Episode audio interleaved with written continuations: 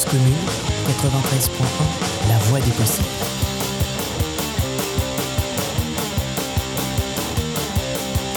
Oui, sois et tais-toi, toi la petite caissière, il n'y a qu'en salaire, en pauvre chez Leclerc. Oui, sois pauvre et tais-toi, toi le petit fonctionnaire, tu devrais avoir honte de nous coûter si cher. Et si t'es pas content, comme dit le président,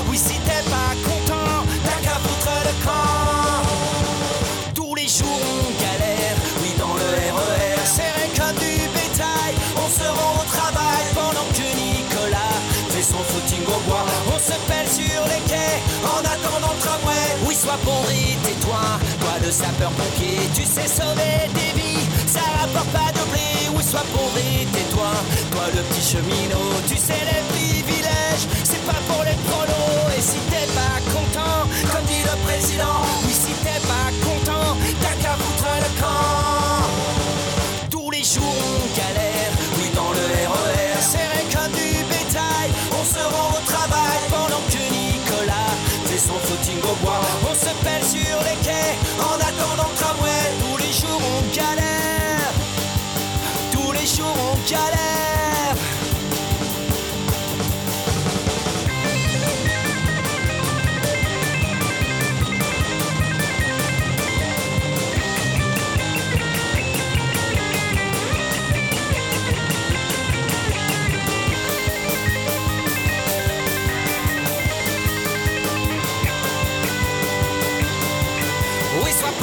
tais-toi, toi la petite infirmière, on te les paiera jamais, tes heures supplémentaires. Oui, sois pauvre et tais-toi, toi la petite Kaira, fume ta marijuana et surtout bouge de là. Et si t'es pas content, comme dit le président, oui, si t'es pas content, t'as qu'à foutre le camp. Tous les jours on galère, oui dans le RER, serré comme du bétail, on se rend au travail se pèle sur les quais. En attendant le tramway, tous les jours on galère, oui dans le RER, serré comme du bétail, on se rend au travail pendant que Nicolas fait son footing au bois, on se pèle sur les quais en attendant le tramway,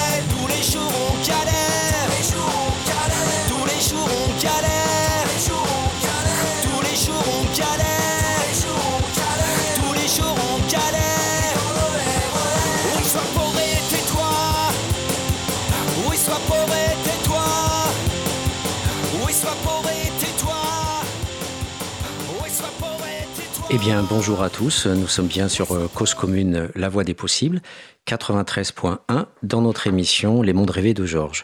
Aujourd'hui, nous accueillons Lorenza Biancarelli. Bonjour Lorenza. Bonjour Patrick. Qui va nous parler de, de sa thèse euh, récemment soutenue euh, brillamment à Paris 7 et qui euh, va nous la présenter dans quelques instants. L'objet de, de sa thèse porte sur la pauvreté au Brésil et plus particulièrement sur un lieu qui nous apparaît de l'extérieur assez incroyable, Cracolandia, un lieu d'addiction, un lieu de prise de drogue euh, dans un quartier de Sao Paulo. Chers auditeurs, euh, vous pouvez nous contacter euh, pour euh, débattre durant toute cette émission au 09 50 39 67 59. Et avant de lancer donc le débat avec Lorenza, je vous propose, comme on en a l'habitude, un petit euh, commentaire sociologique.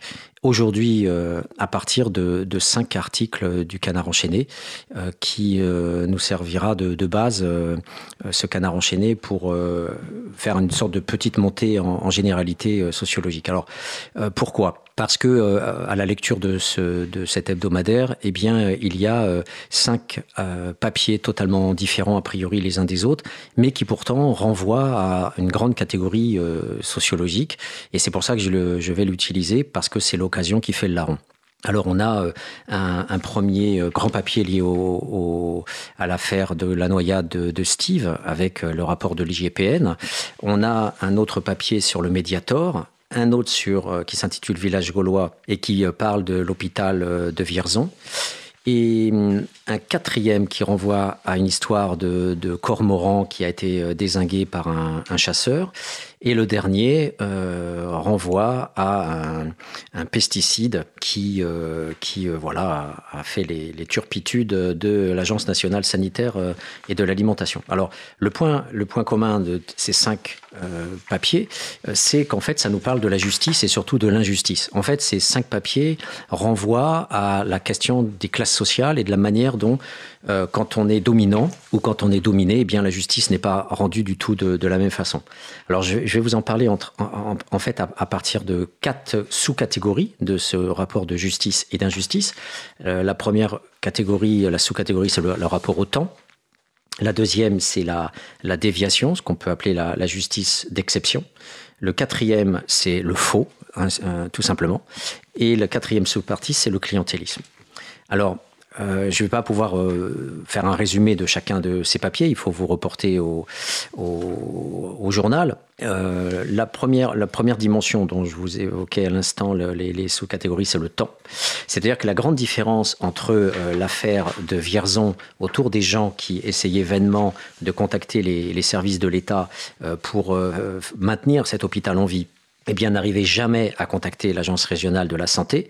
Et tandis que euh, quand c'est Douste Blasi qui passe euh, devant les flics, eh bien, les, enquêteurs lui répondent merci d'être venu, vous n'entendrez plus parler de nous. C'est-à-dire qu'il y a une, rapidité à, dégager dans le temps, alors que euh, les autres vont attendre des mois et des mois le règlement rapide de l'affaire, c'est aussi le cas du, chasseur fou qui a désingué un cormoran dans une réserve protégée. Et euh, le parquet de Pour-en-Bresse, tout de suite, l'a classé sans suite, euh, puisqu'une une, institution euh, écologique euh, s'est portée partie civile. Et euh, voilà, donc tout simplement, le tireur a été convoqué pour rappel à loi parce que ce tireur n'est pas n'importe qui, c'est un, homme politique connu et qui voilà, est protégé par le système du lobby, du capital social ou du clientélisme. Donc ce premier rapport au temps. Deuxièmement, la déviation. C'est-à-dire que euh, vous avez des institutions qui ne correspondent pas à la justice en France, qui sont des, institutions de para-justice. Alors vous avez notamment l'IGPN. Euh, j'étais passé euh, récemment à, la télé autour de cette affaire de l'IGPN et j'avais dit justement que c'est un problème de justice d'exception.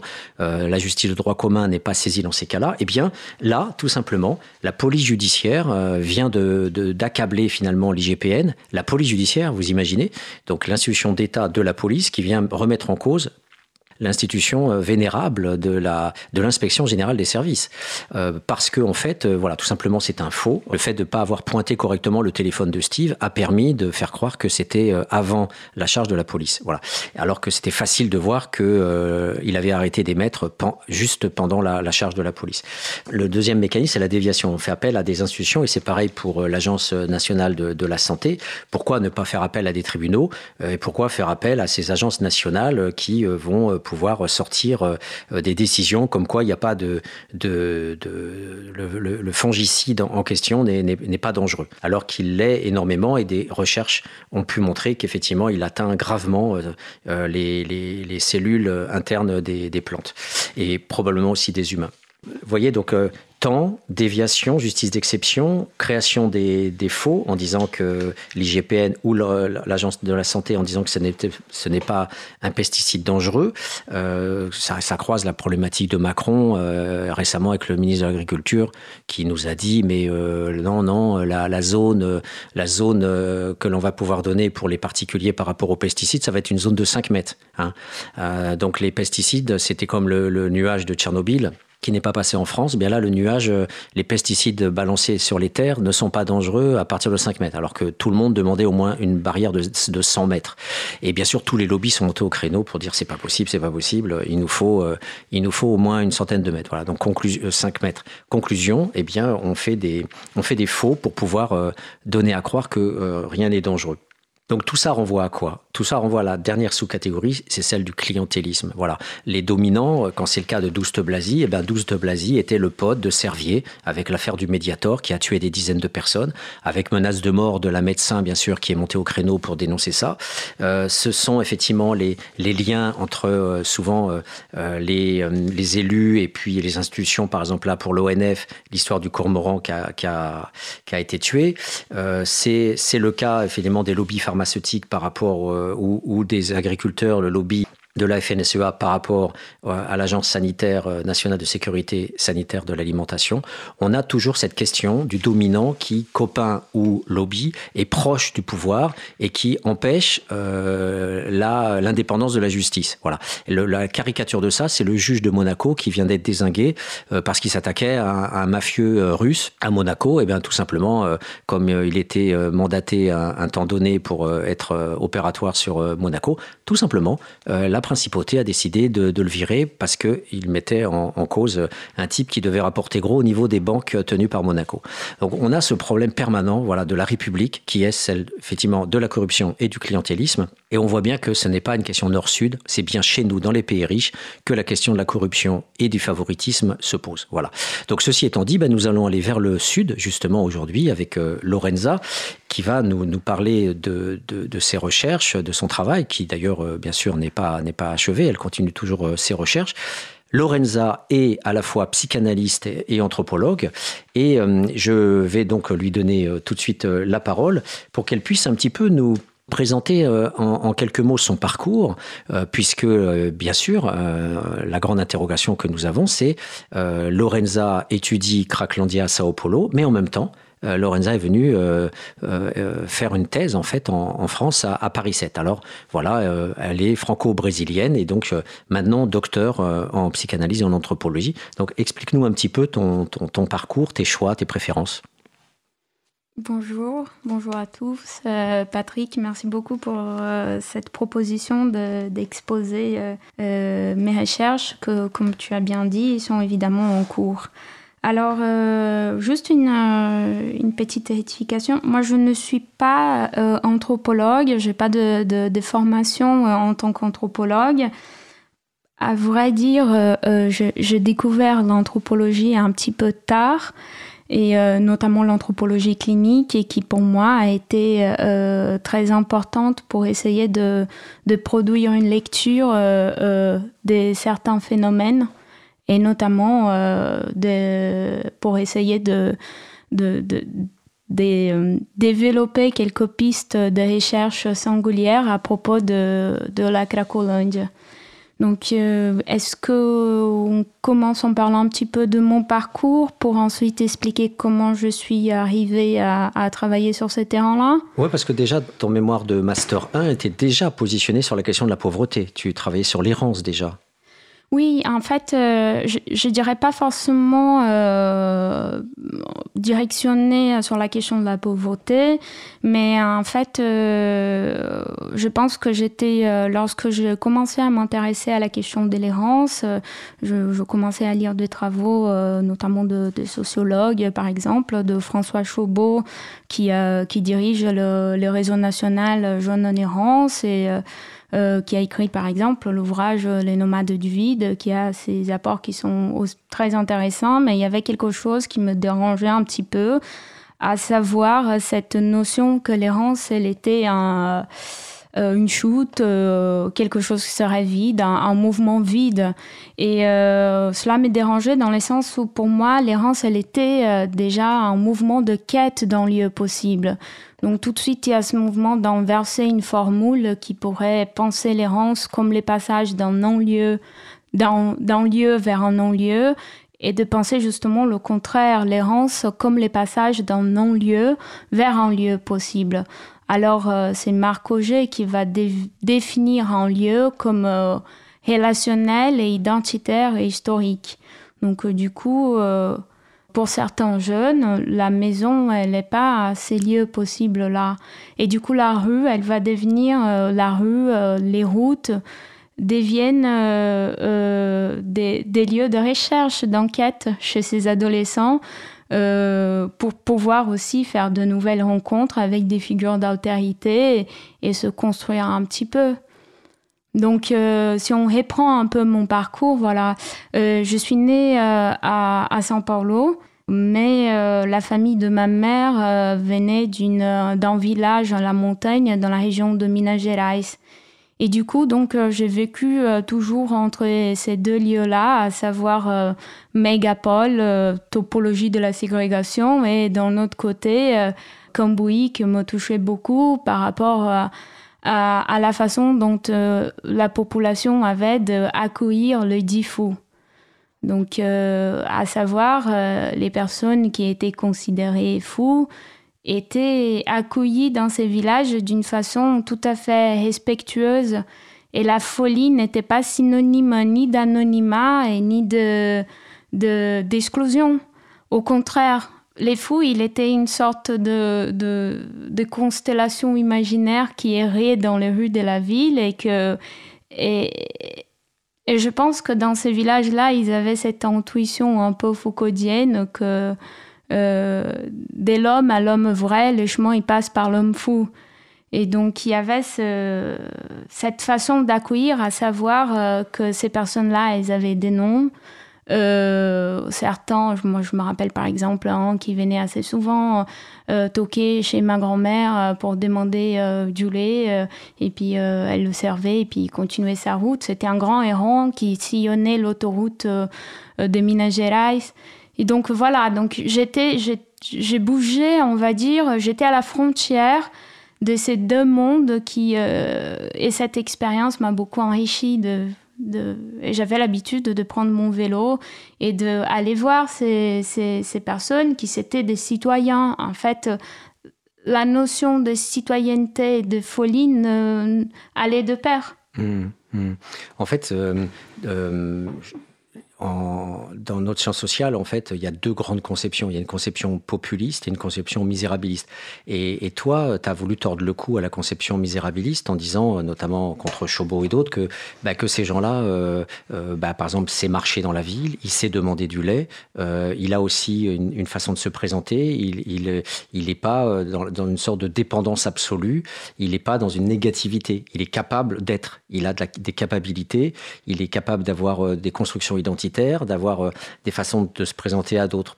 Donc c'est un peu, un peu ça aussi ta démarche euh, quand tu parles de l'errance ou dans ta thèse par rapport euh, aux personnes qui vont se restructurer à travers Cracolandia, c'est que tu essayes de mettre un peu de positif là-dedans par rapport à la vision qu'on a nous de l'extérieur ou de certaines sociologies qui sont purement négatives et purement dans le manque, le vide, la désocialisation, la disqualification, l'assignation. Donc notamment si on a l'occasion de parler d'un de tes des personnes que tu as, que as suivies qui sont, qui sont vues voilà, exclusivement dans le fait qu'il a perdu son travail, il a perdu sa femme, il était en prison, etc. C'est ce côté positif qui, semble-t-il, est quand même un des, un des axes euh, centraux de ton regard sur euh, Cracolandia ou sur, euh, sur l'errance?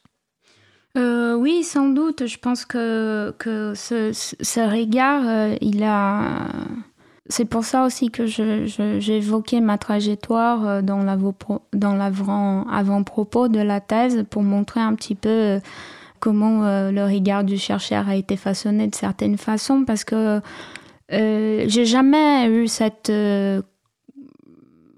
quand j'ai marché à Cambouis ou même à São Paulo de j'ai jamais eu cette impression que ces personnes-là, elles étaient incapables ou que. D'ailleurs, cela me semblait hyper stigmatisant j'ai eu la chance après, lorsque j'ai commencé à, à, faire mon master 1, de rencontrer Olivier Douville, qui était mon directeur de thèse de, de, mémoire de master 1 et que par la suite on a continué et on travaille toujours ensemble.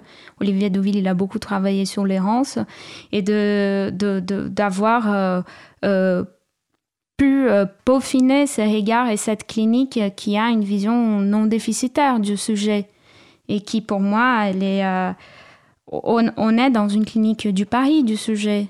Et du coup euh, l'idée c'est aussi d'essayer de comprendre quelles sont les inventions du sujet pour le tenir en vie et comment comment on peut les accompagner dans ces inventions là et pas proposer de, des réponses euh, toutes faites.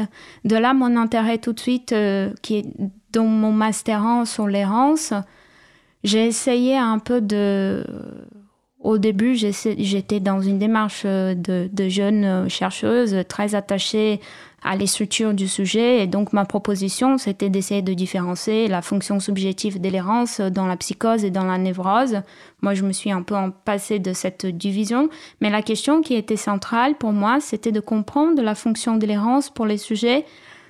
Et j'avais, dès le début, cette préoccupation d'essayer de transmettre en quoi l'errance pourrait éventuellement venir soigner dans le cas Caminante que j'ai écrit un article avec Olivier Douville qui venait, l'errance pour lui, à, mon avis, c'était l'hypothèse de mon mémoire, avait une fonction de venir en soigner une psychose naissante. Et donc, alors arrêter en jeune comme ça, on peut quand même provoquer des dégâts assez importants. Donc, euh, comment transmettre ces savoirs de la clinique qui est précieux pour penser à des dispositifs d'accompagnement et soins qui soient plus adaptés? Merci Lorenza. Euh, on va reprendre le cours de notre émission après une courte pause musicale. Alors je vous propose euh, d'écouter Jean-Pierre Ferland. son titre c'est T'appelles ça vivre toi Cause commune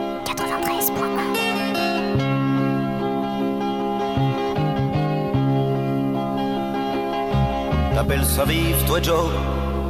Quand je me lève à 5 heures pour prendre le train de moins quart Mais que j'arrive quand même en retard. Dans ce maudit bureau Qui me fait tant mal au dos Dans ce bureau crasseux Qui me fait tant mal aux yeux. T'appelles ça vivre, toi, vieux avec un grand patron, vrai que l'on plomb, avec des sous-adjoints qui se prennent pas pour des sous-adjoints. Non, non, non, non, Joe. Moi j'appelle ça mourir un peu. Mourir un peu. T'appelles ça vivre vieux je mange à midi deux, toujours les mêmes sandwichs, au jambon et aux.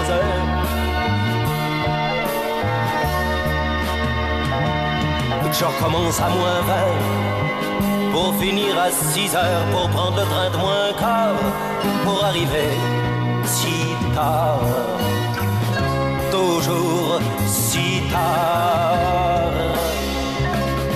Dans cet appartement est comme un mal dedans, grand comme un lavabo. T'appelles ça vive, toi, Joe.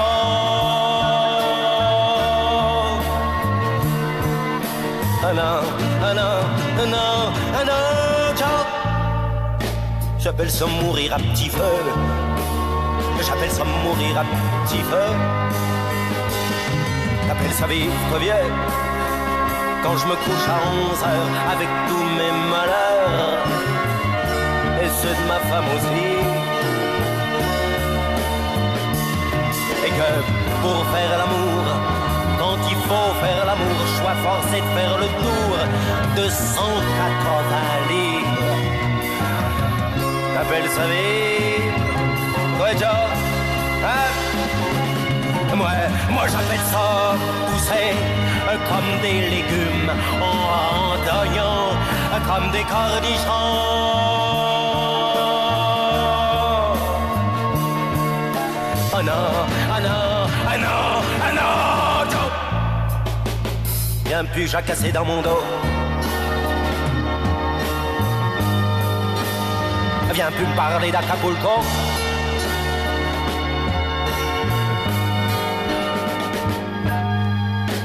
À certaines photos, certaines photos en couleur qui me font tant peur.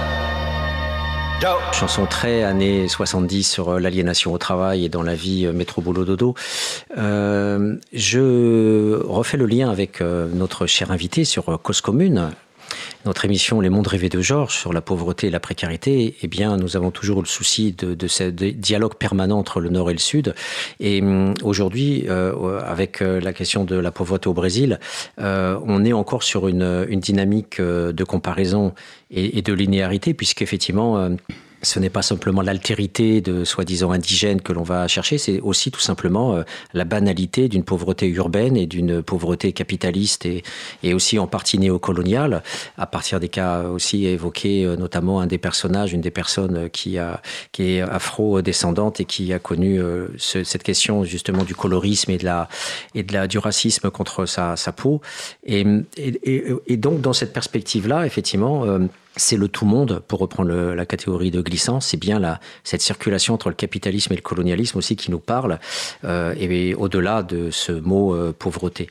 Alors là, Lorenza, effectivement, nous évoquait son, souci dans son, master d'avoir une perspective non déficitaire euh, du sujet, et, et donc provisoirement populiste par rapport au misérabilisme, en voyant qu'effectivement, voilà, certes, elle n'oublie pas du tout euh, euh, toutes les atteintes euh, de la personne, mais en même temps, elle, elle, elle, venait de, voir que l'errance le, elle-même, le, le, fait de de partir hors des cadres euh, stabilisés de, de la société, eh bien, pouvait être justement, ces marges pouvaient être constitutives d'une récupération de soi, voire d'une invention de soi. Voilà. Donc, le, je pense que euh, maintenant, toute cette euh, démarche-là s'est nourrie dans la thèse, s'est amplifiée dans, dans, la thèse, et, et c'est maintenant la question, effectivement, euh, que je vais poser à, à Lorenza. Euh, pourquoi, après avoir travaillé sur, sur l'errance, finalement, être revenu sur un territoire, euh, pauvreté, errance d'un côté, et là on revient sur un territoire, Cracolandia, où il y a une, euh, une un territoire finalement euh, relativement clos, euh, défini.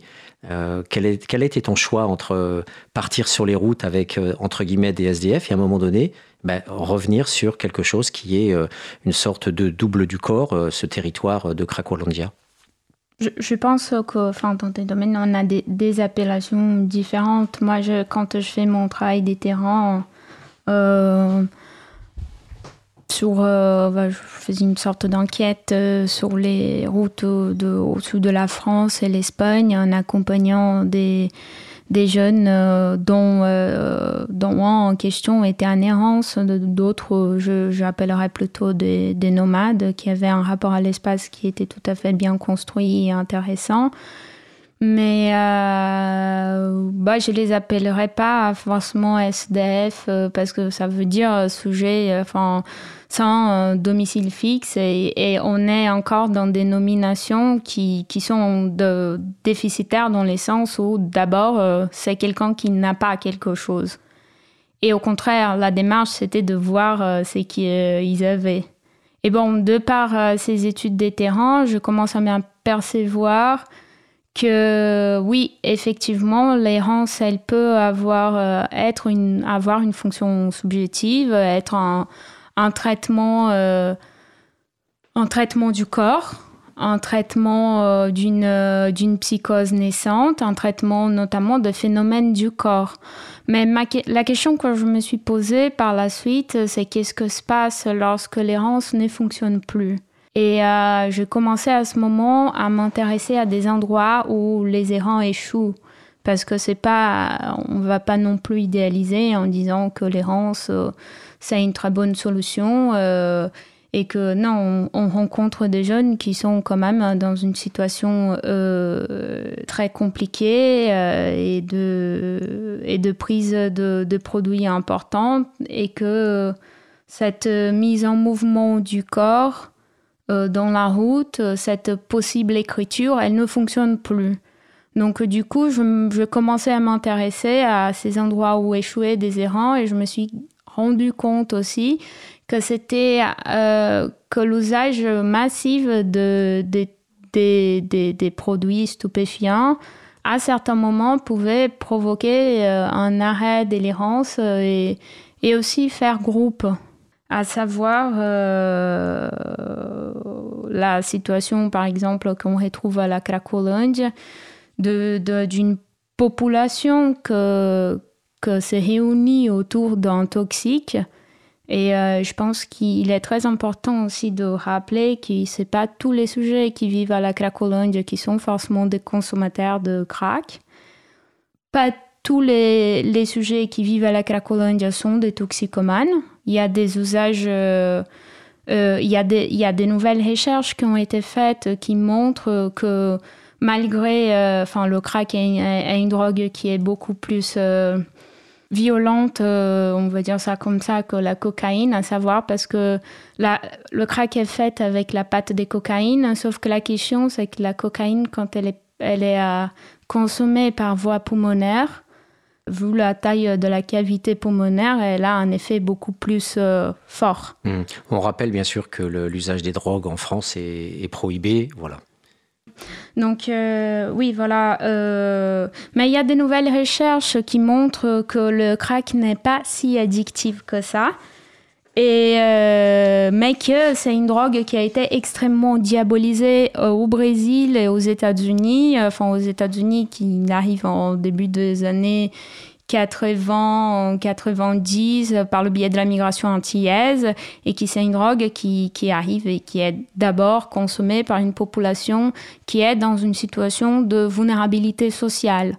Donc euh, la situation, la consommation de crack, elle n'est pas plus alarmante, par exemple, que l'importante consommation de cocaïne dans des appartements, euh, dans des quartiers euh, de luxe, euh, par exemple, le 16e arrondissement. La question, c'est que ces populations, elles vont consommer de la drogue dans ce qu'on appelle les scènes ouvertes de consommation, à savoir les lieux publics qui est utilisé comme site privilégié pour l'usage et la revente du produit. Donc euh, voilà, à un moment donné, j'avais cette question en tête euh, et euh, en fin de 2014, début 2015, la mairie de São Paulo avait commencé un nouveau programme qui s'appelait Du braços abertos, en français à bras ouverts, et qui proposait quelque chose qui me semblait tout à fait intéressant, à savoir comment l'enrichissement du lien social de ces sujets pouvait venir couper euh, les liens uniques qu'ils avaient, dont certains avaient établis avec leurs produits toxiques. Donc du coup, il y avait une série de, de propositions, des démarches qui ont été mises en place, et notamment le, les packs des droits, à savoir euh, la proposition euh, d'un logement dans un hôtel, alimentation et aussi la possibilité de travailler. Et le premier travail qui a été proposé par, pour, pour ces personnes-là, c'était notamment le, de, de ébouer, de, de, nettoyer les rues de la Cracolândia. Mmh. Et c'est qui, pour moi, enfin, ça a été vachement important quand je peux accompagner ces personnes-là, de voir que le fait de commencer par nettoyer les rues du quartier engendrait une relation différente avec leur corps propre. Et de ce travail qui, effectivement, a commencé d'abord par l'espace urbain et puis ensuite par euh, cette... Euh, et subjectivation. Et la question, euh, c'est que, bon, bah, je, mon travail des terrains, il a commencé en 2014, il s'est arrêté en 2018, et j'ai accompagné aussi la fin de ce programme qui a extrêmement drastique. Le programme, il était très intéressant. Euh, la structuration encore un peu défaillante, parce que c'était un défi énorme pour, euh, pour les politiques publiques de prendre le pari de d'installer ces sujets dans un hôtel devant la scène de consommation. Et cela m'intéressait énormément parce que je me suis dit, avant de faire mon terrain, il y a quelque chose qui permet à ces sujets-là de faire groupe. Euh, j'ai connu des sujets qui étaient en errance depuis 5-6 ans en, marchant sur les routes du Brésil et qui finalement, quand ils sont arrivés à la Cracolândia, ça produit un point d'arrêt. Donc du coup, j'essaye de comprendre qu'est-ce qu'il qui y avait exactement dans ces territoires qui permettait à certains sujets de s'arrêter, de créer un point d'ancrage. Avant d'en venir à la clinique euh, que tu as effectuée sur certains sujets, en procédant finalement de manière très similaire à ce que l'on fait nous-mêmes en, effectuant des récits de vie, en ce qu'on appelle euh, voilà des, analyses de trajectoire que tu, que tu as faites aussi, euh, est-ce qu'on peut avoir un petit peu plus de précision pour les auditeurs sur ce lieu incroyable qui est Cracolandia ça se, ça se situe au centre-ville de Sao Paulo, dans un des quartiers du centre-ville. Est-ce que tu peux nous en dire un petit peu plus? Pourquoi euh, pourquoi finalement dans un lieu où on, a l'impression qu'il y a des banques, des quartiers d'affaires, euh, voilà, le centre de Paris, on sait que c'est gentrifié, c'est l'endroit euh, qui coûte le plus cher et, les classes populaires ont été euh, évincées du canal Saint-Martin, de Bastille, euh, du 13e arrondissement et aujourd'hui du 19e, du 18e et du 20e.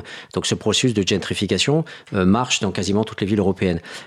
Qu'est-ce qui s'est passé au Brésil pour que ce lieu-là où ces populations par milliers ou par centaines, tu nous diras aussi combien il y a de personnes dans ce quartier Cracolandia, qu'est-ce qui fait que la les pouvoirs publics, les gouvernements ont laissé faire un, tel espace qui, a priori, est incompréhensible au lecteur euh, qui vit à Paris alors, euh, la Cracolonge, elle émerge en début des années 90 dans un quartier qui était connu euh, avant sous le nom de Bouche euh, Boca do Lixo, en français Bouche à ordures. Et les centres-villes de São Paulo, depuis 1890, si je ne me trompe pas, à cette période-là, 1900, 1930, bah, c'était une région qui a commencé à être euh, délestée par l'économie, euh, par les, grands, ce qu'on appelle barons du café, les grands commerçants des cafés qui vont euh, finalement s'installer dans d'autres régions de la ville. Au centre-ville de São Paulo, nous avons aussi les stations de train Luz. Et donc, du coup, le centre-ville de São Paulo est une région où on a on a un flux migratoire très important euh, et à la fois des gens qui viennent du nord et nord-ouest de, de São Paulo, mais aussi maintenant euh, euh, d'autres régions, d'autres pays de l'Amérique latine, notamment de Venezuela et et nous avons aussi euh, euh, maintenant une arrivée importante de, des migrants du Haïti, hmm. des Haïtiens. Et, bon, du coup, on va dire que c'est euh, une région de, de, la ville qui, que par une série de facteurs, elle était laissée de côté. La question fondamentale aujourd'hui, c'est que, bon, la Cracolonge, elle commence à déranger, on va dire ça comme ça, les autorités à partir du moment où les gouvernements de l'État a fait un, projet qui s'appelait Nova Luz, Nouvelle Lumière, qui, euh, qui en fait visait à, à cette région. Donc euh, du coup, euh, l'idée c'était d'exposer cette population pour pour refaire le quartier justement. Et là, ils étaient confrontés à quelque chose qui c'était d'une énorme résistance territoriale. Et la Cracolonge, elle a été euh, démantelée à plusieurs reprises. Et depuis 1990, euh, cette population, elle revient et, euh, les opérations qui ont été mises en place, elles sont assez, assez violentes déjà par leur nom. En, 1900, en 2002, nous avons eu l'opération euh, qui a été nommée étouffement et toute une autre série des, opérations qui ont été menées euh, par la police militaire, euh, une alliance entre le gouvernement de l'État et qui était extrêmement hygiéniste et qui visait juste à l'expulsion de cette population. Ça m'étonne pas que tu dises euh, étouffement. Les, auditeurs, effectivement, sont, sont peut-être interloqués par euh, cette violence. C'est vrai que dans les mécanismes euh, du Brésil, certains connaissent les escadrons de la mort et, et, et encore, il y a deux, trois ans, dans le cadre d'une intervention avec un colloque sur la pauvreté, je travaille avec deux chercheurs brésiliens, euh, Thiago Lemoes notamment, une, une thèse d'anthropologie sur les SDF euh, euh, Sao Paulo et puis d'autres d'autres villes. Et effectivement, il, me disait qu'on était toujours avec des escadrons de la mort qui tuaient les SDF encore. Ça existait encore. Donc en fait, on, on a de logique. Hein. En fait, ces logiques, elles existent aussi ici. La logique on va dire, méchante et la logique gentille. Quoi. D'un côté, les programmes sanitaires et sociaux pour venir en aide, c'est le programme municipal dont tu parlais. Et puis de l'autre côté, le, côté méchant, c'est-à-dire la police avec le nettoyage de rue. Alors là aussi, façon soft ou façon musclée, on peut faire un nettoyage de rue aujourd'hui avec le, SAMU social et la BAPSA qui viennent euh, gentiment dire au SDF dehors ou dans le métro d'aller ailleurs, ou on peut effectivement employer la main forte, étouffer, tuer ou mettre une balle dans la tête, notamment euh, euh, pour tous les tous les tous les gamins aussi des rues qui sont qui sont tués et qui euh, permet voilà de de, de, de se réapproprier le, le, territoire. Donc là, effectivement, tu on, a les deux les deux côtés que tu évoques, quoi. à la fois le programme social et sanitaire avec proposer un travail, proposer un accompagnement psychologique.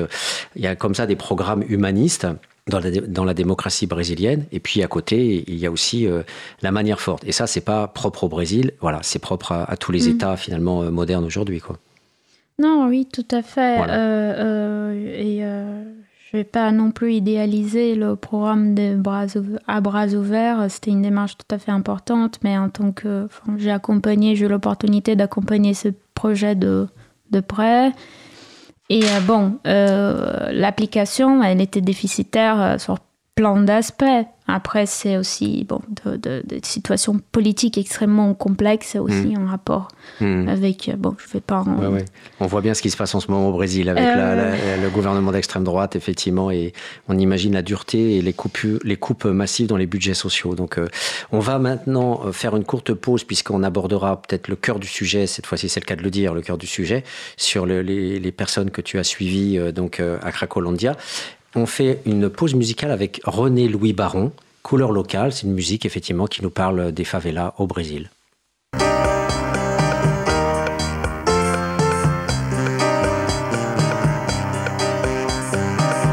petit vendeur d'américaine a mûri trop vite au soleil. Cause commune. Corps de bambou, morale de chêne, chantera pas petit papa Noël. C'est du marché noir, là du bon tabac, tabac blond. Sur les plages et devant les bars, fourmi, il attend le pigeon. C'est couleur locale, enfant dehors n'est jamais sale. La mer comme douche municipale,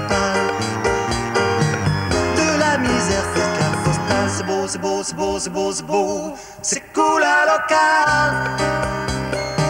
Ça mange pas, ça joue à la balle. Y'a que la prison qui est communale. Survivrait le sport national. C'est beau, c'est beau, c'est beau, c'est beau, c'est beau, c'est beau. C'est cool à local.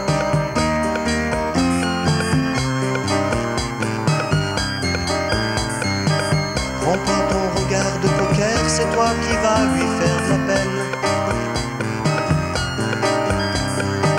Donne-lui ton dollar cache misère et pars dans tes sabots d'ondaine. Petit prince des bidonvilles connaît son estomac par cœur. Mais faut pas faire le difficile. L'aura de la samba 4 heures. Enfant dehors n'est jamais sale. La mer comme douche municipale. De la misère pour carte postale. C'est beau, c'est beau, c'est beau, c'est beau, c'est beau, c'est beau. C'est couleur locale. Ça mange pas, ça joue à la balle. Y'a que la prison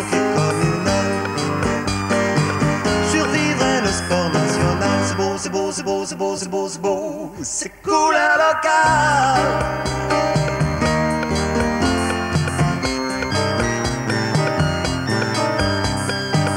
Le petit vendeur d'américaine a des cousins dans le cirage.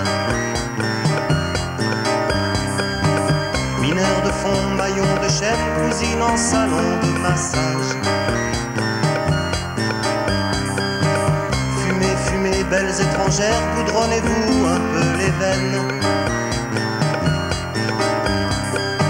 Chaque paquet c'est comme un bol d'air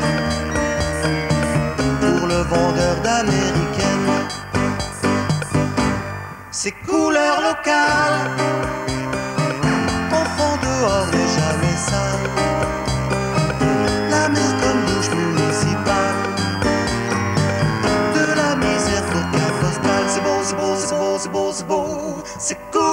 couleur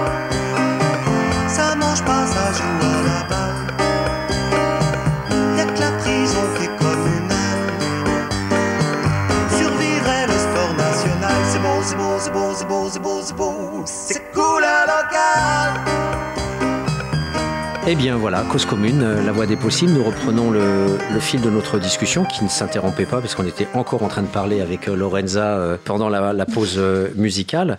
Ta thèse au lieu de traitement du corps dans, la cité, tu nous donneras le, sous-titre aussi de, ta mhm. thèse.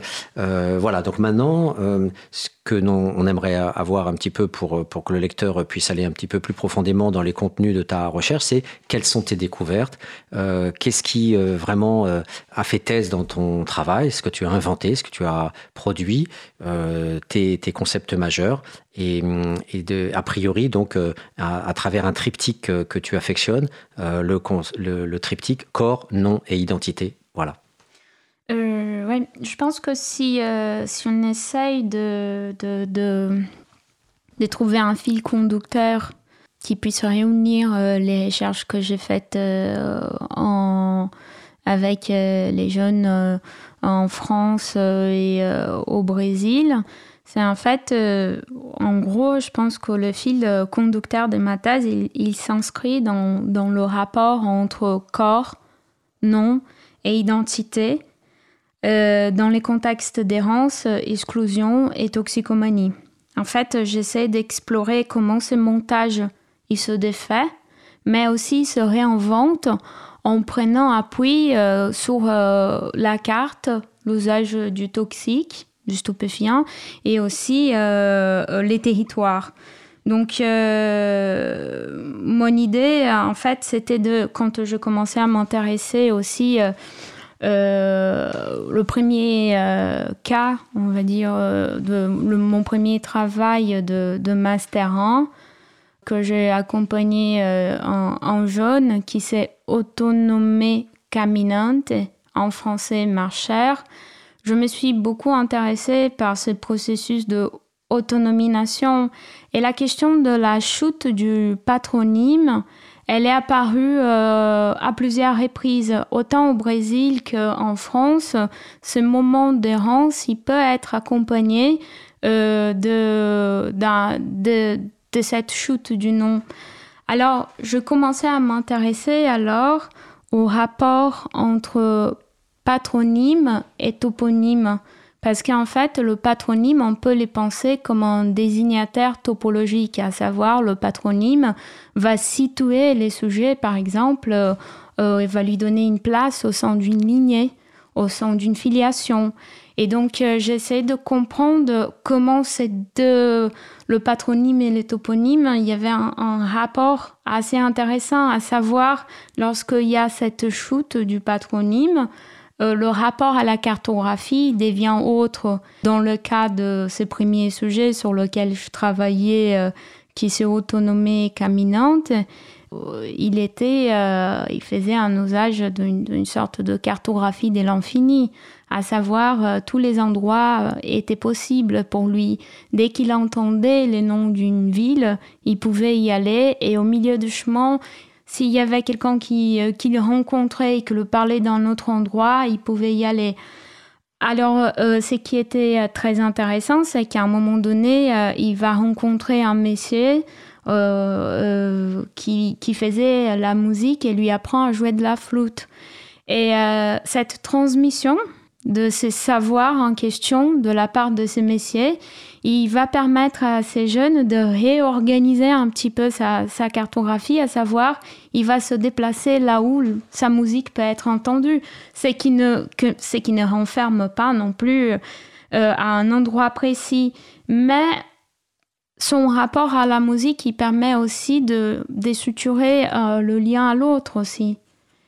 Et euh, bon, ces jeunes, il va quitter les domiciles parentaux D'abord parce qu'il avait quelques soucis avec ses parents euh, et à un moment il va dire euh, ma mère elle voulait pas que mon chien il soit à la maison.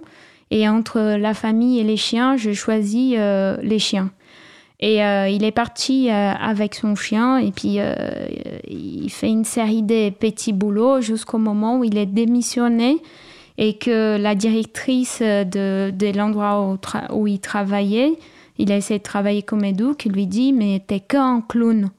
Et de là, il décide d'aller travailler dans le cirque. Ce qui est intéressant dans ces cas, c'est que après, tout de suite après son départ de la maison, c'est son père à lui qui quitte aussi sa femme, donc sa mère, et suit son fils à la trace. Et du coup, j'ai essayé de comprendre en quoi, dans cette relation avec son père qui était un peu trop un miroir, du père au fils, euh, le rapport à la cartographie, à savoir les frontières de la route, était une tentative de construire une généalogie. En prenant appui sur ces frontières-là, en quoi il essayait de produire un, espace d'écart entre lui et son père. Et en quoi l'errance à certains moments était... Bah, je, parle de façon très zoomée de ce cas, mais en fait ça c'était la première piste et euh, pour essayer de comprendre euh, ce rapport entre patronyme et toponyme qui m'a qui, qui, qui, qui est devenu une orientation pour hmm. mes recherches. Mais dis-nous, le père a retrouvé le fils? En fait, ce qui était très intéressant, c'est que le père, il fait un travail, il va, il suit son fils à la trace, et dès que son fils quitte un lieu, il, euh, il arrive un peu, il n'y a pas vraiment un moment où ils se croisent, mais il est toujours en train de suivre euh, euh ses traces. Donc, euh, il, il, arrive quand même à, à, ils se rencontrent pas forcément, mais le père, il est, euh, il est, euh, il passe par tous les endroits où son fils a passé, en faisant une enquête, en posant des questions à propos de où il est, en parlant avec les gens, et puis il finit par avoir quelques infos. Ça, c'était dans le cas de ton master 1. Oui. Voilà. Et euh, bon, j'ai accompagné euh, ces jeunes adultes pendant une certaine période. Et puis, euh, je suis restée avec pas mal de... C'était une rencontre qui m'a ouvert pas mal de questions.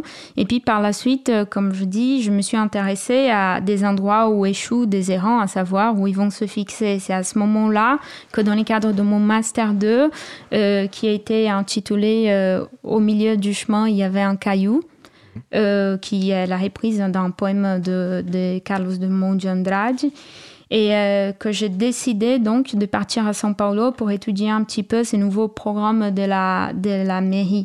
Euh, je suis partie à São Paulo sans avoir vraiment en, tête une problématique précise, à savoir mes questions et ma méthodologie, seraient maniées dans et par le terrain.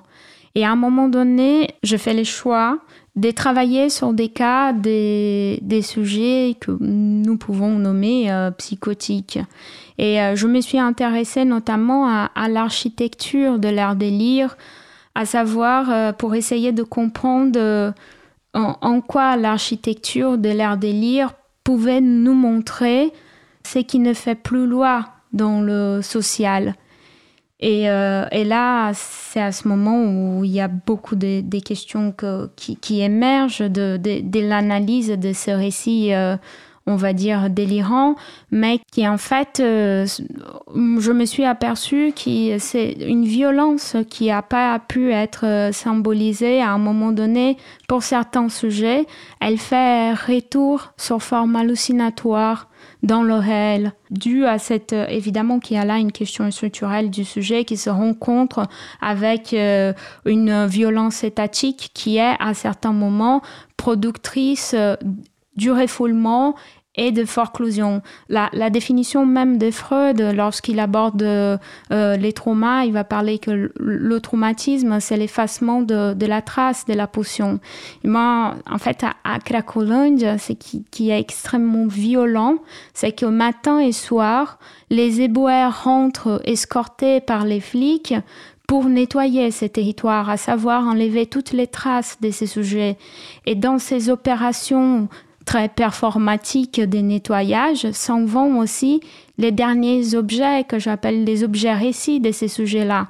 Moi, je me rappelle par exemple quand euh, j'ai rencontré José qui venait de, perdre son sac à dos qui a été récupéré par la police et à l'intérieur, de son sac à dos, il y avait sa carte d'identité et aussi l'image de Notre-Dame qui lui a été confiée par sa grand-mère qui était décédée.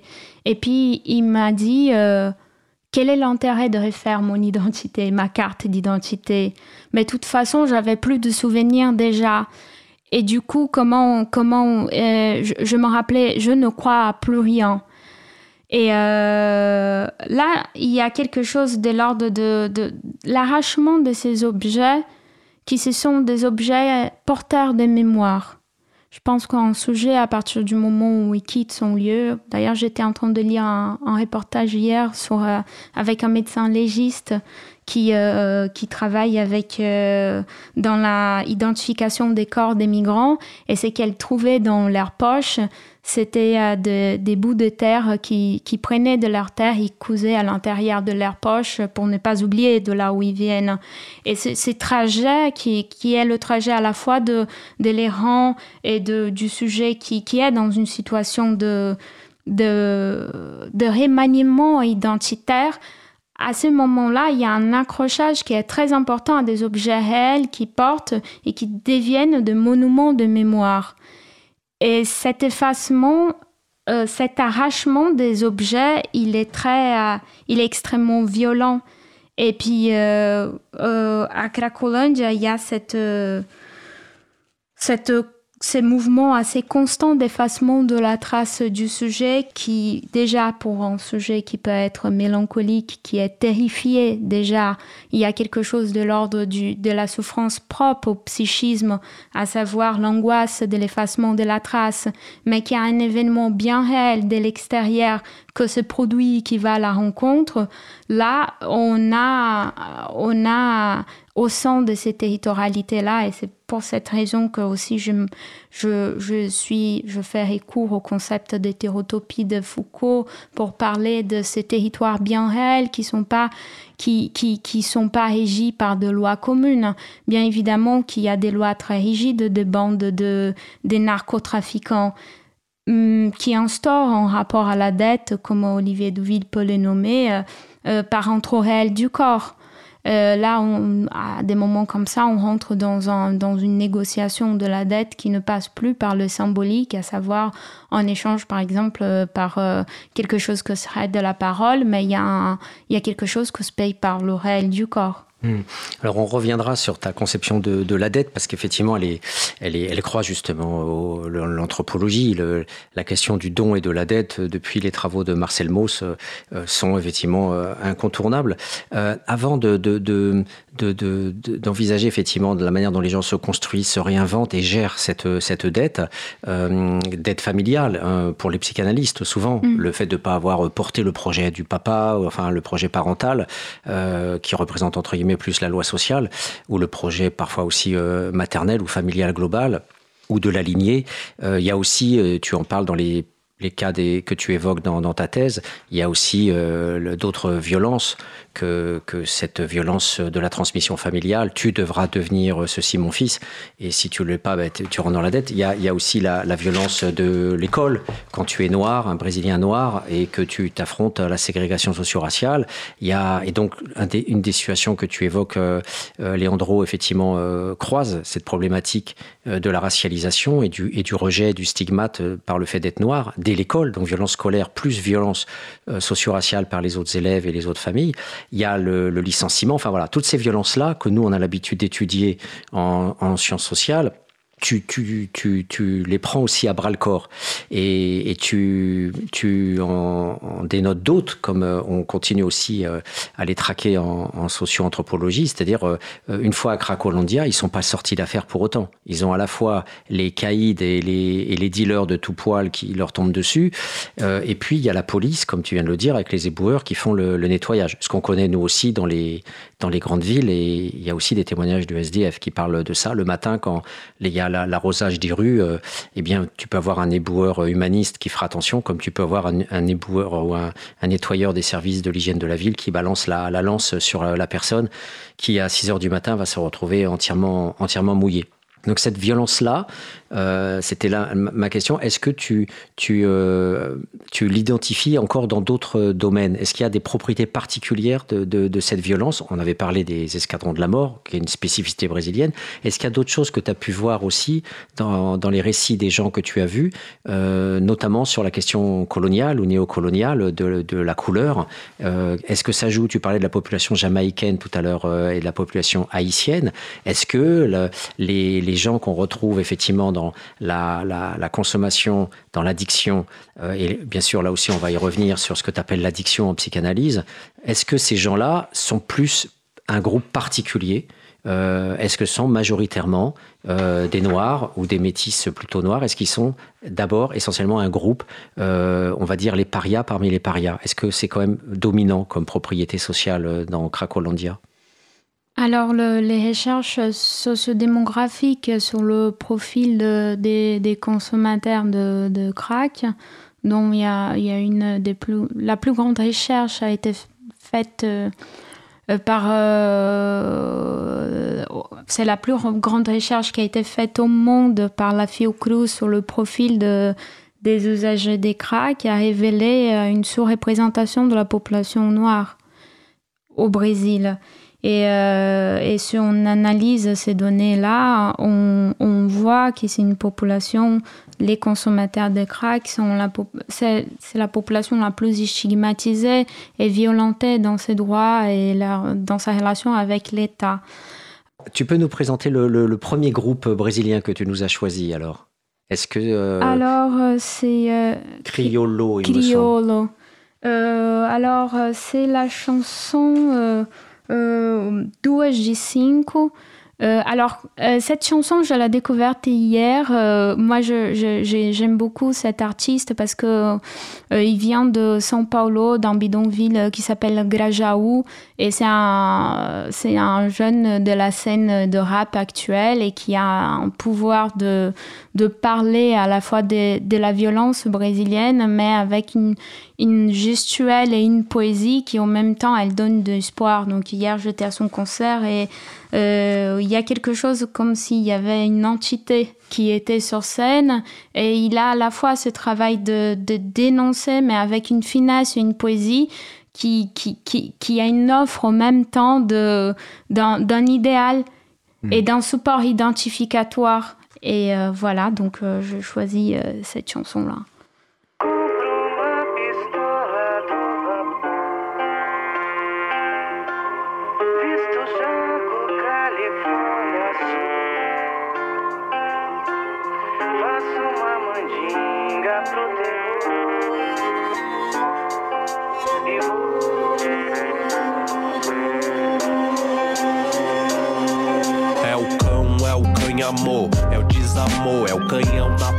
De quem tanto se humilhou. Inveja é uma desgraça, lastro de rancor. E cocaína é uma igreja gringa de lecherô. Pra cada rap escrito, uma alma que se salva. O rosto do carvoeiro é o Brasil que mostra a cara. É muito se fale, a língua é uma piranha. Aqui é só trabalho, sorte é pras crianças. Que vê um professor em desespero na miséria. Que no meio do caminho da educação havia uma pedra. E havia uma pedra no meio do caminho. Ele não é preto velho, mas no bolso leva um cachimbel. Deslize, destaque, zói branco, repara o brilho. Chupaca na penha, maisena com pó de vidro. Comerciais de TV, glamour pra alcoolismo. E é o Kinect do Xbox por duas buchas de cinco.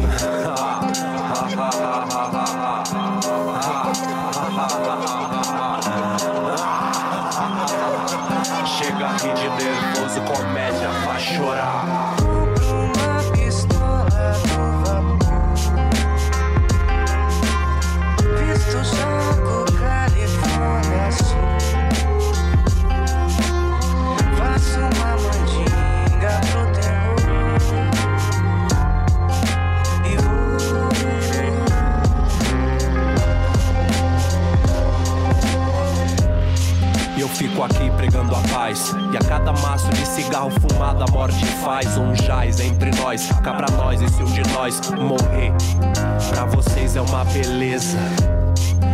Desigualdade faz tristeza. Na montanha dos sete abutres, alguém enfeita sua mesa. Um governo que quer acabar com o crack, mas não tem moral pra vetar.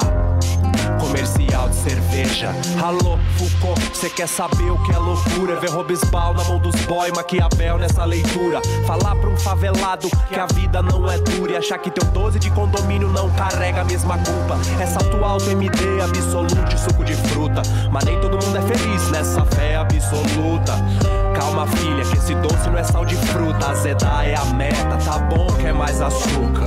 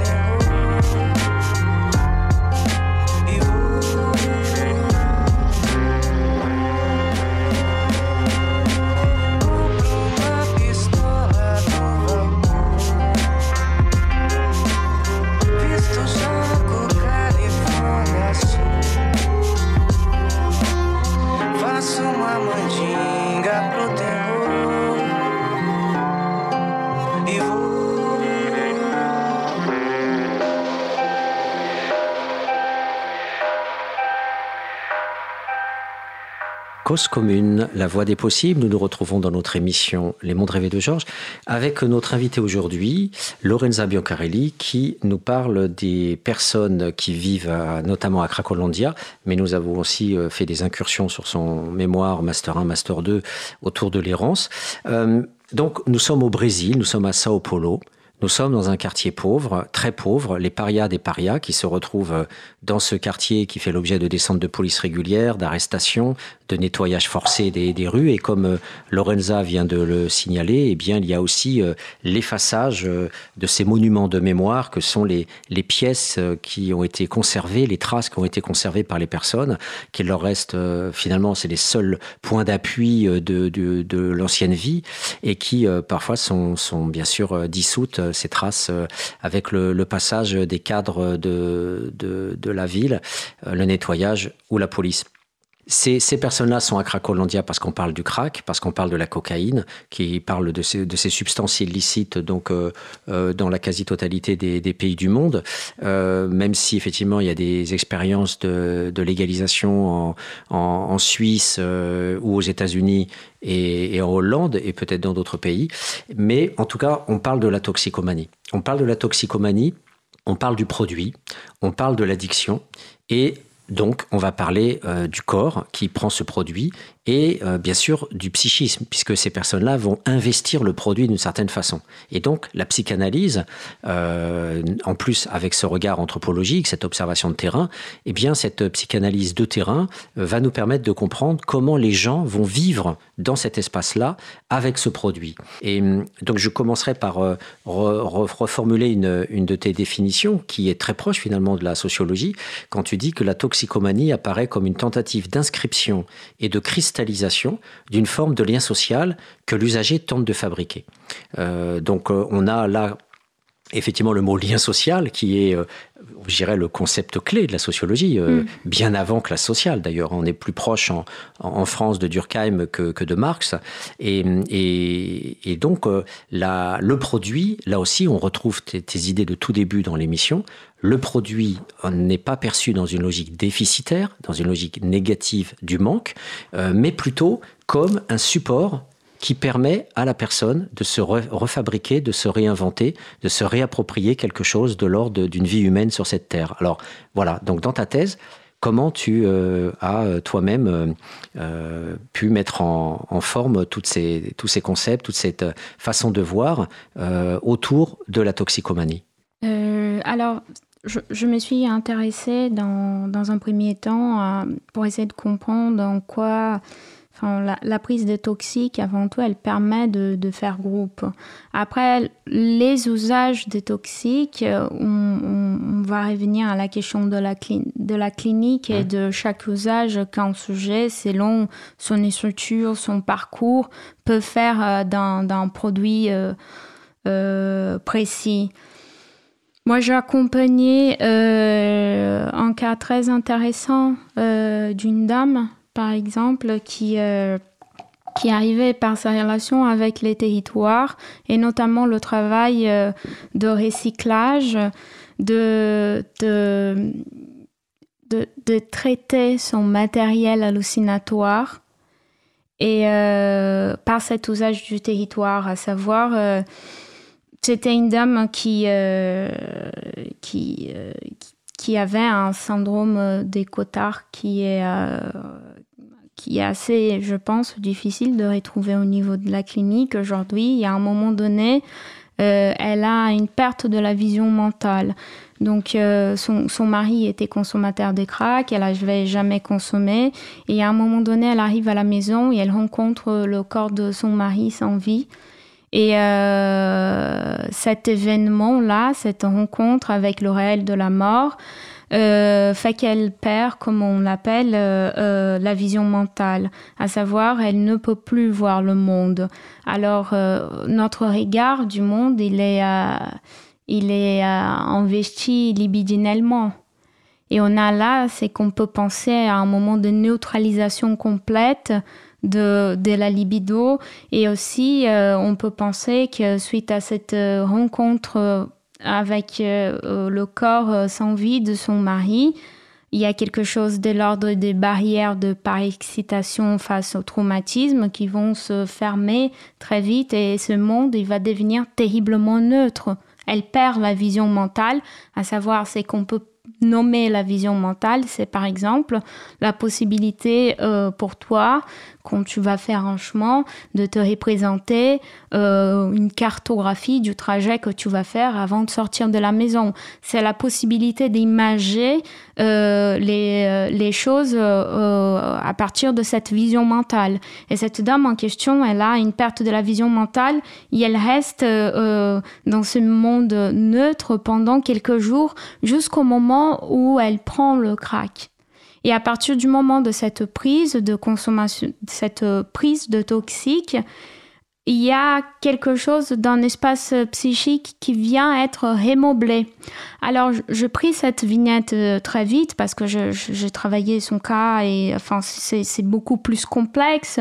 Mais pour savoir, par exemple, que la prise de toxique, euh, dans certains cas, elle peut être vraiment quelque chose qui viendra la prise du stupéfiant qui viendra justement permettre un, traitement euh, d'un traumatisme en l'occurrence. Et le traumatisme en, question, par exemple, là, c'était une, clinique, je dirais, euh, euh, dans mes catégories à moi, qui serait un petit peu transclassique. C'est-à-dire que cette dame, elle peut venir de n'importe quel milieu social. Est-ce que cette dame, tu l'as rencontrée à Cracolandia? Est-ce qu'elle a quitté euh, le territoire euh, où elle vivait, dans l'appartement de son mari.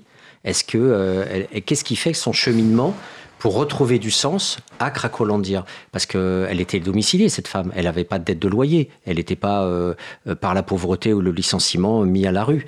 Donc, qu'est-ce qui fait que elle, alors ça, c'est aussi un cas intéressant parce qu'on sort des, des territoires habituels de la pauvreté. On a été viré de l'hôtel ou du squat parce qu'on n'avait plus de loyer ou on était viré par la police. Bon, on finit par connaître un petit peu les mécanismes de la marginalisation. Là, tu as une clinique un peu particulière qui, justement, est atypique et très intéressante. C'est que cette dame-là, à un moment donné, tu l'as croisée à, à Cracolandia alors qu'elle n'était pas forcément dans la question sociale. Donc c'est intéressant pour nous aussi d'avoir ce regard du psychanalyste, de la psychanalyste, pour avoir cette clinique qui fait qu'à un moment donné, elle va croiser le territoire de Cracolandia. Alors, est-ce que tu peux nous avoir des bribes du récit de cette femme, nous permettant de comprendre ce qu'elle va trouver à Cracolandia? Bah, je, je, te remercie pour ta question parce que ça permet un peu de réorienter un peu mon, mon mes propos parce qu'en fait, euh, la Cracolandia a fait objet de beaucoup de recherches de, de, des anthropologues et des sociologues. Et donc, euh, moi, ce que j'essayais de faire, c'était de, de, de proposer une piste singulière de recherche puisque presque tous les travaux évoquent le rapport entre vulnérabilité sociale et prise de toxiques. Et en fait, euh, ce que je peux m'apercevoir en faisant du terrain là-bas, c'est qu'au-delà euh, de la prise du toxique euh, et de la vulnérabilité sociale, au sein de ces territoires, au sein de ces territorialités, certains psychotiques permettaient d'inventer un certain traitement de, de leur délire, en l'occurrence par exemple cette dame et bien d'autres que je peux rencontrer et que... Euh, Mais alors justement, cette femme, elle était intéressante justement par rapport au passage euh, à la rue. Oui, voilà. Donc, euh, euh moi, j'ai interrogé. Lorsqu'elle aborde la question de. Je finis cette phrase après. Mm. Hein, pourquoi elle est venue à la Cracolandia Et elle dit. parce que la Cracolandia, c'est l'enfer mm. et je suis venue ici obtenir le clé de la mort. Mm. Et c'est ça mon combat, c'est pour pouvoir mourir. Donc euh, peut-être qu'on va faire la on pause. Développera, Et on développera après la, dernière pause musicale. Alors tu nous as choisi quel, quel titre alors, le, quatrième titre? Euh, Alors euh, j'ai choisi Yaya Masemba qui est une chanson qui a été chantée par Maria Bethânia mais qui est une composition de Roberto Mendes qui est un compositeur pas assez connu mais cette chanson parle du, du navire négrier hmm. et, et de, de tous ces voyages et, c'est qui, est merveilleux dans ses paroles, c'est quand elle, fait une analogie entre les bruits des vagues sur la coque du bateau et les tambours euh, lors des rituels, en l'occurrence du candomblé, et de ces, doubles mouvements qui est à la fois cette douleur de, du déracinement qui, et de ce bruit des vagues qui, qui effectivement on ne sait pas où on va. Et en même temps de comment cette rythmicité des vagues elle revient euh, se jouer dans le tambour du candomblé par exemple. Que noite mais funda calunga no porão de um navio negreiro. Que viagem mais longa candonga Ouvindo o batuque das ondas com passo De um coração de pássaro no fundo do cativeiro É o samba do mundo calunga Batendo samba em meu peito. Caô, cabe esse lê caô. O que aroque Quem me pariu foi o ventre de um navio. Quem me ouviu foi o vento no vazio. Do ventre escuro de um porão Vou baixar no seu terreiro Epa raio, machado, trovão. Epa justiça de guerreiro. E samba, e samba. O batuque das ondas nas noites mais longas Me ensinou a cantar. E samba, e samba. Dor é o lugar mais fundo É o umbigo do mundo É o fundo do mar. E samba, e samba no balanço das ondas, o que arou me ensinou a bater seu tambor. E samba, e samba, no escuro porão eu vi o clarão do giro do mundo. Cause commune 93. Que noite mais funda calunga no porão de um navio negreiro. Que viagem mais longa candonga ouvindo o batuque das ondas com passo de um coração de pássaro no fundo do cativeiro. É o samba do mundo calunga, batendo samba em meu peito. Caô, cabe esse lê caô, o que. Quem me pariu foi o ventre de um navio. Quem me ouviu foi o vento no vazio escuro de um porão, vou baixar no seu terreiro. Epa raio, machado, trovão, epa justiça de guerreiro. E samba, e samba, é o céu que cobriu nas noites de frio minha solidão. E samba, e samba, é oceano sem fim, sem amor, sem irmão é caô, quero ser seu tambor. É samba, é samba. Eu faço a lua brilhar, o esplendor e clarão. Luar de luanda em meu coração. Umbigo da cor, abrigo da dor, primeiro umbigada. Macemba, ia, ia, ia, ia, macemba é o samba que dá. Vou aprender a ler pra ensinar meus camaradas Vou aprender a ler pra ensinar meus camaradas. Aprender a ler pra ensinar meus camaradas. Vou aprender a ler pra ensinar meus camaradas. Vou aprender a ler pra ensinar meus camaradas.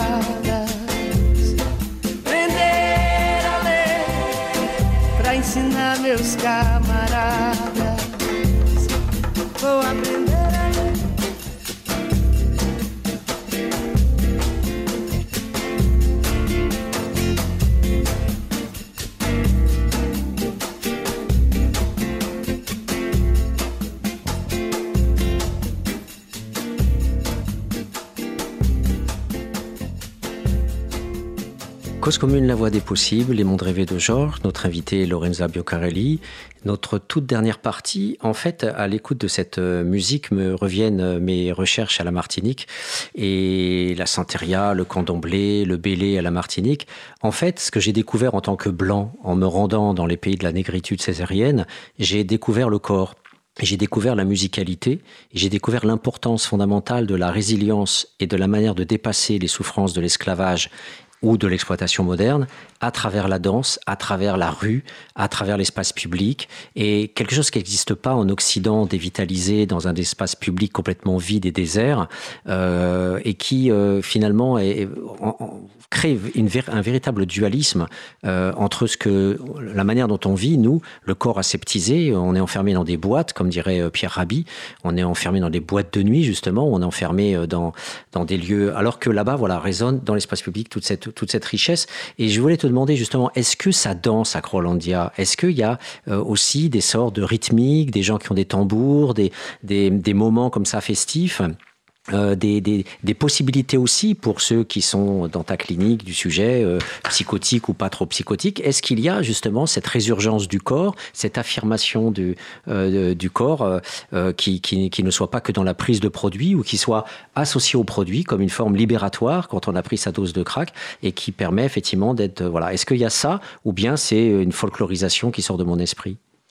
Euh, non, pas du tout. En fait, il y a, je, je, fais un chapitre aussi dans ma thèse euh, euh dans lequel j'aborde euh, le chapitre intitulé Danse, danse, sinon nous sommes perdus, angoisse et motilité, qui est en fait la reprise d'une phrase qu'une gitaine avait dit à Pina Bosch.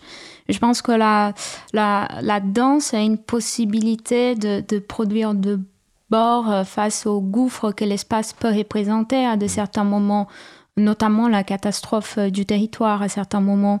Et du coup, euh, pour aller très vite, parce que j'aimerais, euh, j'ai l'impression que je vais, je passer très vite sur plein de sujets, je n'ai rien développé, mais pour revenir, euh, la question de la musique, pour moi, elle est essentielle. Je me rappelle une fois qu'on a entré avec, euh, c'était euh, c'était quelques semaines avant les carnavals, il y avait un groupe de musiciens qui voulaient entrer au milieu du flou, parce que la scène, la Cracolonge, elle a réuni environ 1500 personnes dans, dans, entre ces rues du centre-ville de São Paulo, et on a une organisation de marché, en fait. C'est comme si c'était un marché de bouffe et à l'intérieur, euh, il y a des assiettes avec euh, du crack et d'autres substances qui sont en vente. Et puis finalement, euh, donc donc il y a ces frontières du territoire. on se dit qu'est-ce qu'on fait? Et Les musiciens, ils ont pris des paris on s'en fout, on va rentrer au milieu du flou en train de jouer de la musique et on va voir qu'est-ce que ça donne. Et c'était euh, c'était très beau de voir la question du détournement de l'objet justement parce que euh, la pipe des cracks, elle a elle a servi à autre chose, à savoir à accompagner la percussion. Et, du coup, euh, parce qu'on est rentré, euh, ils avaient des panderos euh, et des, tambours et, la guitare. Et du coup, les, sujets ont à la place. Enfin, je pense que c'était cette possibilité de détourner l'objet ouvre la voie vers vers de, des chemins de, de, sublimation et de voir la pipe en train de servir à des à des percussions. C'était quelque chose de très très de très beau et que je pense que nous donne aussi beaucoup de pistes à savoir sur des ateliers qu'on pourrait mettre en place euh, d'accompagnement. Euh, moi, j'ai beaucoup travaillé sur la question de la rythmicité euh, qui, permet justement que ce soit le pas du marcheur qui réintroduit quelque chose qui on, va penser très vite. Hein, les sujets, euh, ils se structurent, euh, les, nourrissons, il va se structurer par euh, les moments de présence et absence de l'autre. Il y a une certaine rythmicité qui va permettre de, par la suite d'instaurer un rapport avec certains signifiants primordiaux, à savoir la jour et la nuit, mort et vivant, et une série de choses. Et du coup, la rythmicité, elle a cette possibilité aussi de, de restaurer la, la première réalité du monde à une réalité sonore donc du coup, il y a beaucoup de choses qui passent par la musique et par, euh, et par, la, par la rythmicité en soi. Mmh.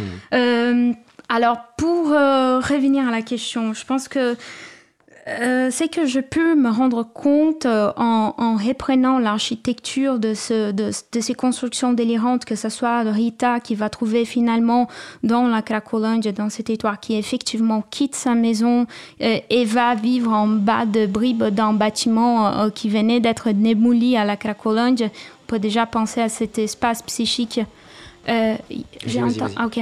De, de, de, ce rapport à, à, un espace psychique qui vient de, de le, moment de déclenchement de la psychose, c'est un moment où le monde perd l'essence. Hmm. Euh, et, les délires, il apparaît comme, euh, comme une solution pour les sujets, pour redonner du sens au monde. Hmm. Et donc, du coup, à partir de, cette possibilité de redonner du sens au monde, elle vient euh, vivre dans la Cracolândia parce qu'il n'y avait pas d'autre endroit, selon elle, pour trouver les clés de la mort.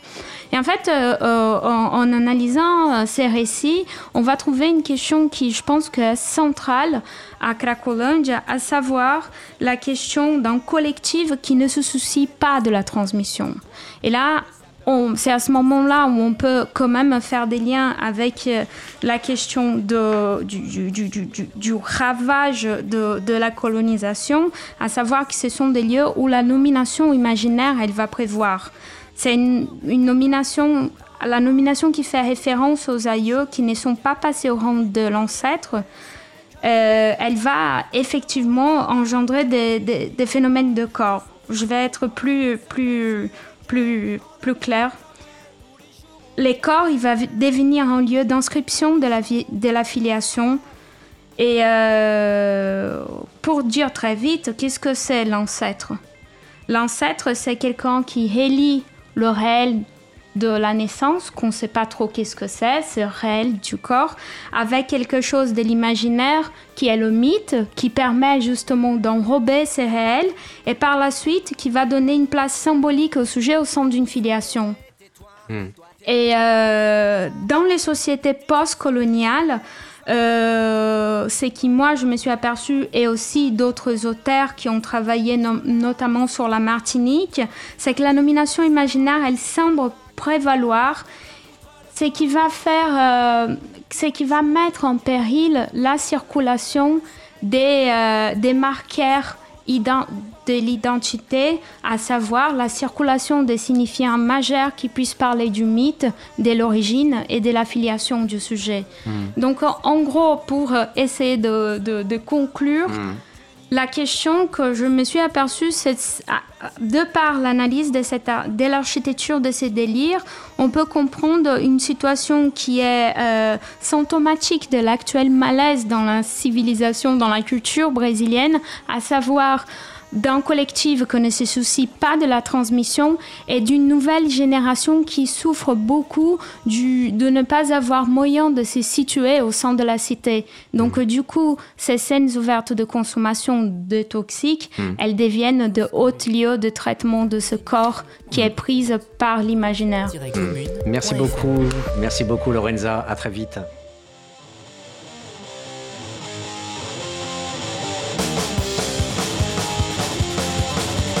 Cause commune, 93.1, la voix des possibles.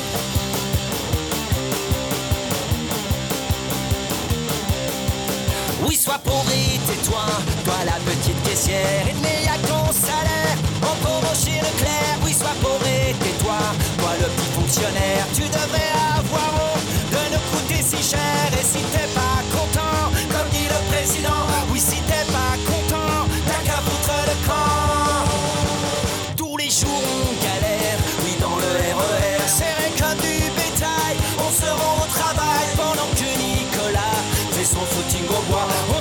sur les quais en attendant le tramway. Oui, sois et tais-toi. Toi, le sapeur-pompier, tu sais sauver des vies. Ça rapporte pas de blé. Oui, sois et tais-toi.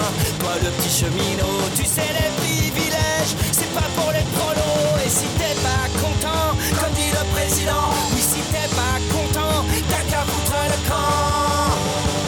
Tous les jours, on galère.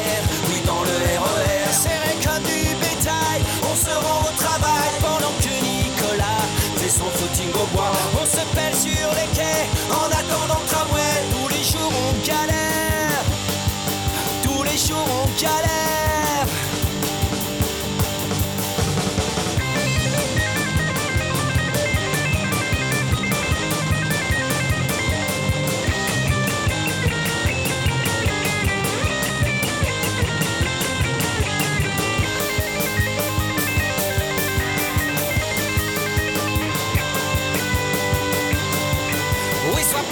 tais-toi, toi la petite infirmière, on te les paiera jamais. Tes heures supplémentaires, oui, sois pauvre et tais-toi. Toi la petite Kaira, fume ta marijuana et surtout bouge de là. Et si t'es pas content, comme dit le président, oui, si t'es pas content, t'as qu'à foutre le camp.